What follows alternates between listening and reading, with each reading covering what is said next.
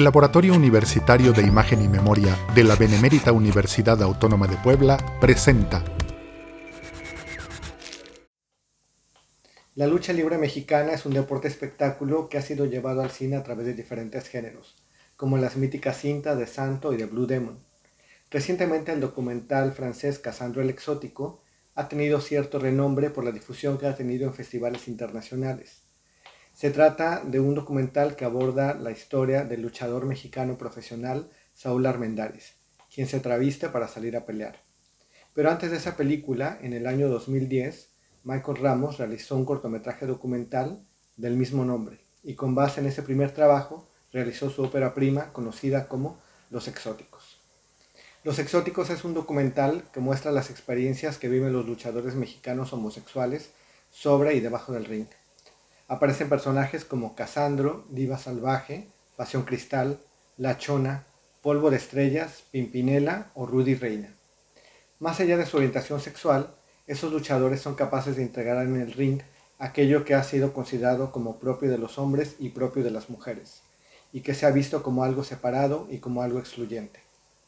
Incluso durante las peleas, son capaces de jugar y de burlarse de la masculinidad tradicional, ponen en tela de juicio y de manera muy divertida la hombría de los otros luchadores. Hacen uso del margen de libertad que los homosexuales tenemos sobre nuestra expresión de género.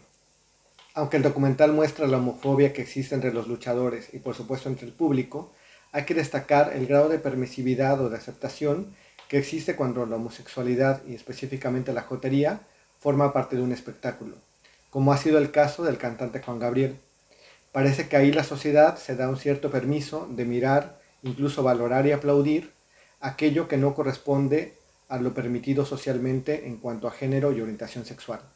Quizá porque lo ven como algo que ocurre solamente en el escenario y supuestamente no ocurre en la vida real. Los exóticos desmitifican la creencia de relacionar homosexualidad con feminidad y muestran que las personas homosexuales pueden ser masculinas y femeninas, así como las personas heterosexuales también son masculinas y femeninas. La orientación sexual, es decir, el deseo hacia hombres y o hacia mujeres, no condiciona nuestra expresión de género, y mucho menos nos determina física, psicológica o emocionalmente o incluso intelectualmente para desenvolvernos en la vida. Les recomiendo Los Exóticos, la pueden encontrar en YouTube, también está en Filmin Latino, les dejo el enlace en los comentarios y nos vemos en la próxima. Esta es una producción del Laboratorio Universitario de Imagen y Memoria de la Benemérita Universidad Autónoma de Puebla. Contáctanos al correo imagenymemoria.correo.boap.mx y encuéntranos en la página www.imagenymemoria.boap.mx.